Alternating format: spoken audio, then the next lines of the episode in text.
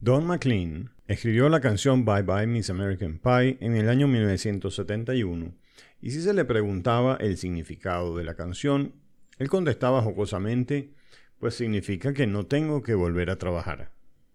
Esta canción pronto se convirtió en uno de los himnos más enigmáticos de la historia del pop.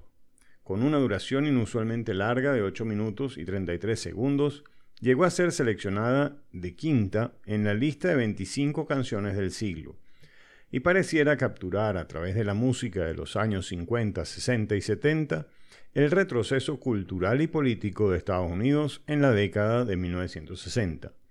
Un adiós al sueño americano tras el asesinato del presidente Kennedy.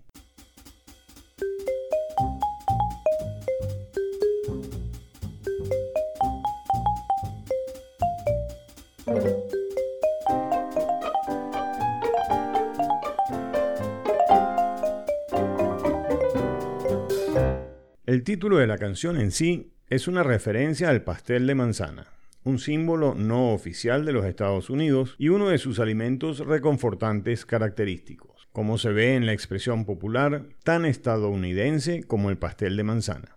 MacLean es un compositor brillante y la forma en que jugó con las palabras mientras escribía una canción que resultó tan pegadiza es una hazaña de creatividad. Sin embargo, ¿qué significa lo que quiere decir en esta canción? Vamos a analizar línea por línea y averiguarlo, o por lo menos intentar. But February made me shiver with every paper I deliver. Bad news on the doorstep. I couldn't take one more step. I can't remember if I cried when I read about his widowed bride. Something touched me deep inside the day the music died. El fundamento de la canción gira en torno a un evento que sufrió McLean cuando apenas tenía 13 años y era un repartidor de periódicos en el pequeño pueblo de New Rochelle en Nueva York.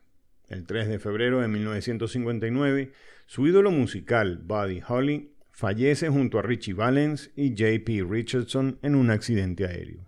So bye bye Miss American Pie drove a Chevy to the levee but the levee was dry and them good old boys were drinking whiskey and rye singing this'll be the day that I die this'll be the day that I por un lado, el Chevy era el automóvil más popular entre los jóvenes y los diques, los levees, para las ciudades que lo tenían, era un sitio común donde los adolescentes podían pasar cuando no querían tener la supervisión de los adultos. En cuanto al whisky, un whisky de centeo, ¿no? Rye, se llamaría Rye Whisky y no Whisky in Rye, como indica la canción. Por ello, eh, en este párrafo, en realidad, McLean salta al año 1963 con el asesinato de JF Kennedy. Eh, la casa del cantante estaba en New Rochelle, que de hecho cuenta con un bar llamado The Leaf. Y al parecer este bar cerró o se secó, es la metáfora que aplica McLean, lo que provocó que los clientes cruzaran al río hasta el pueblo de Rye en Nueva York. Y finaliza la, estrofa con un juego de palabras de That Will Be the Day That I Die, popularizado en la canción That Will Be the Day de Buddy Holly.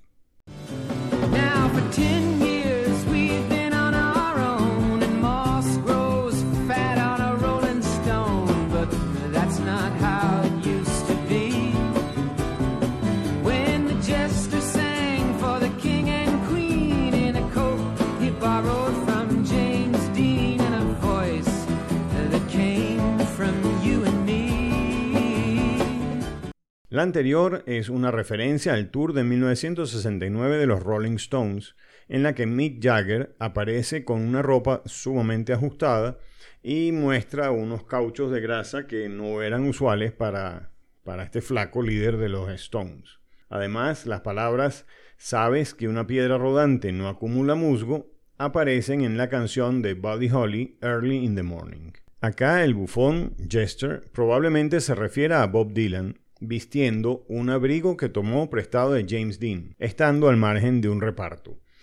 Eh, Dylan efectivamente utilizó una chaqueta roja similar a la de James Dean en la portada de The Freewheeling Bob Dylan. Y Dylan también, hizo frecuente el uso de bromistas, bufones o payasos en la letra de sus canciones. Oh,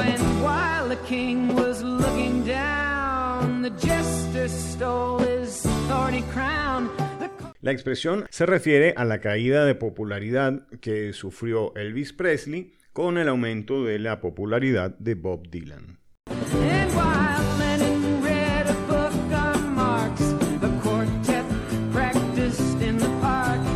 Puede referirse a dos, términos. Uno eh, puede ser mm, Lenin leyendo a Karl Marx o a John Lennon leyendo a Groucho Marx mientras el cuarteto practica en el parque, se refiere al concierto de 1965 en el Shea Stadium de los Mets de Nueva York.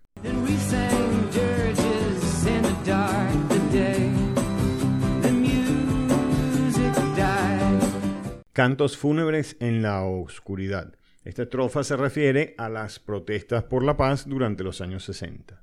La expresión Helter Skelter in a Summer Swelter eh, hace referencia al ataque de la familia Manson a Sharon Tate y a otras personas en California. La estrofa And the Flames Climb High into the Night eh, seguramente se refiere al concierto en el Autódromo de Altamont en 1969, que en esta oportunidad los Rolling Stones estaban tocando y durante el concierto un fan fue apuñalado por un miembro de los Hells Angels, que fueron los eh, la agrupación contratada para la seguridad del evento. En la estrofa I met a girl who sang the blues and I asked her for some happy news, se refiere a la cantante de blues Janis Joplin, que murió en el año 1970 por una sobredosis. Bueno, una cosa es segura, el coro de esta melodía es uno de los pocos que hemos memorizado palabra por palabra. Seguramente no podemos seguir el ritmo de los versos de la canción, pero todos sabemos perfectamente cuándo es el momento apropiado para cantar Bye, bye, Miss American Pie. Drove my Chevy to the levee, but the levee was dry. Soy Miguel Ossers y esta fue la cápsula de la semana.